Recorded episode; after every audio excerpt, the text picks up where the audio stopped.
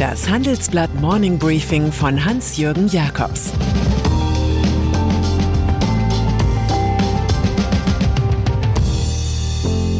Guten Morgen allerseits. Heute ist Dienstag, der 20. April, und das sind unsere Themen. Annalena Baerbock, die Entscheidung. Armin Laschet, die Entscheidung. Super League buhlt um FC Bayern. Grüne Kanzlerkandidatin. An diesem Morgen schaut man in die Zeitungen und ins Internet mit dem Gefühl, die lahme Erfolgsmaschine Deutschland könnte mehr Fahrt aufnehmen. Das liegt unter anderem an Annalena Baerbock, der grünen Kanzlerkandidatin, Galionsfigur der Generation Google der 35 bis 55-Jährigen. In ihrer Antrittsrede sagte sie, Deutschland kann viel mehr, als es zeigt, und sprach vom Ende des Aufsichtfahrens, also der klassischen Angela Merkel Politik, und vom großen Neuanfang. Dazu gehört, dass sich die 40-Jährige nicht dem öffentlich-rechtlichen Was nun Spiel stellte, sondern sich lieber bei Pro7 befragen ließ. Etwa so, geht Ihnen der Arsch auf Grundeis?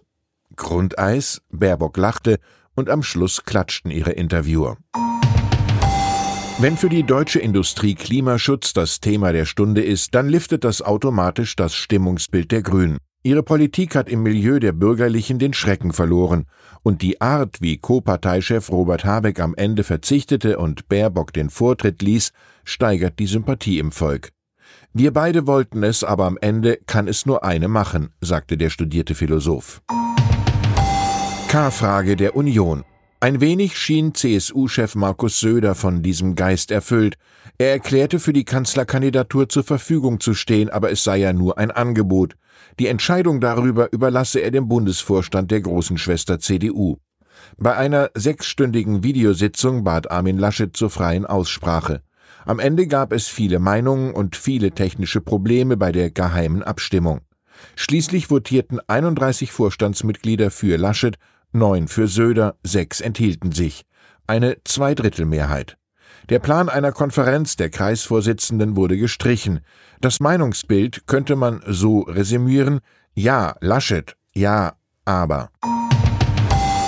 Hessens Ministerpräsident Volker Bouffier sagt, er habe sich sehr stark für den Armin eingesetzt, daran habe sich nichts geändert. Aber ein positives Ergebnis für Laschet entspreche nicht den Erwartungen von vielen in unserer Partei und wir müssen uns darauf einstellen, dass das so nicht akzeptiert wird. Sachsens Ministerpräsident Michael Kretschmer transportiert die Skepsis vieler Ost-CDUler. Laschet sei Parteichef, die Kanzlerkandidatur sei aber eine ganz andere Frage. Der Bundesvorstand habe eine Führungsaufgabe, was nicht bedeute, mit dem Fuß aufzustampfen. Sein Wunsch, ein starker Parteivorsitzender und ein Kanzlerkandidat, der die Wahlen gewinnen kann.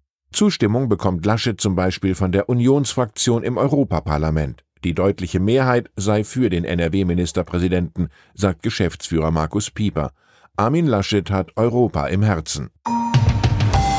Bleibt nur die Frage, ob CSU-Chef Söder diese Entscheidung akzeptiert oder ob er doch die Breite der Partei nicht repräsentiert sieht.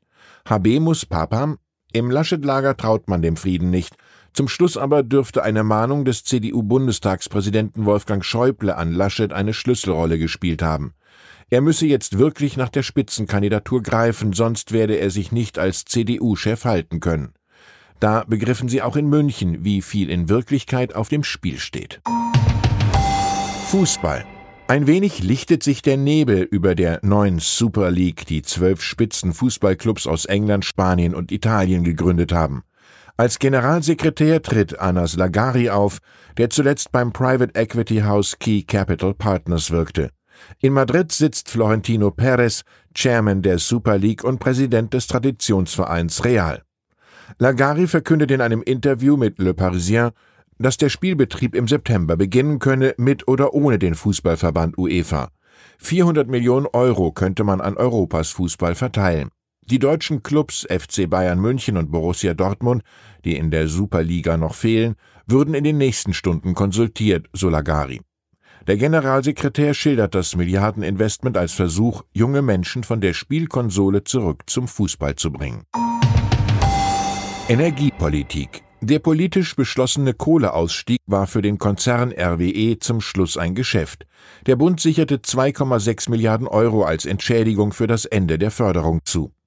In dieser stattlichen Summe sehen einige Energierivalen allerdings eine Wettbewerbsverzerrung. Sie alarmierten die EU-Kommission. Die soll prüfen, ob eine unerlaubte Subvention vorliegt. Das würde die Zahlungen stoppen. In einem zweiten Schritt behalten sich die RWE-Opponenten sogar Klagen vor, hat mein Kollege Jürgen Flauger erfahren. Die Sache ist brenzlig, schließlich zweifelt die EU-Kommission selbst an dem Kohlegeld. Sie prüft den Deal derzeit intensiv. BlackRock. Die EU will neue Regeln für Interessenskonflikte aufstellen. Anlass ist ein neuer Auftrag für BlackRock, den weltweit größten Vermögensverwalter der Welt. Die von CEO Larry Fink gelenkten New Yorker Spezialisten bekamen von der EU-Kommission den Auftrag, neue Regeln für ökologisch unbedenkliche Investments der Banken auszuarbeiten. Und das, obwohl der US-Finanzriese selbst maßgeblich an Ölkonzernen beteiligt ist. Die europäische Bürgerbeauftragte Emily O'Reilly moniert, mögliche Interessenskonflikte seien nicht sauber berücksichtigt worden. Darauf reagieren die EU-Lenker nun mit dem Versprechen, über mögliche Klarstellungen nachzudenken. Und dann ist da noch Jean-Claude Juncker. Der frühere Präsident der EU-Kommission beendete seine Schweigeperiode mit kantiger Kritik an führenden Kommissaren der EU. Der misslungene Start der Impfkampagne habe klar den Ruf der EU beschädigt, wettert Juncker.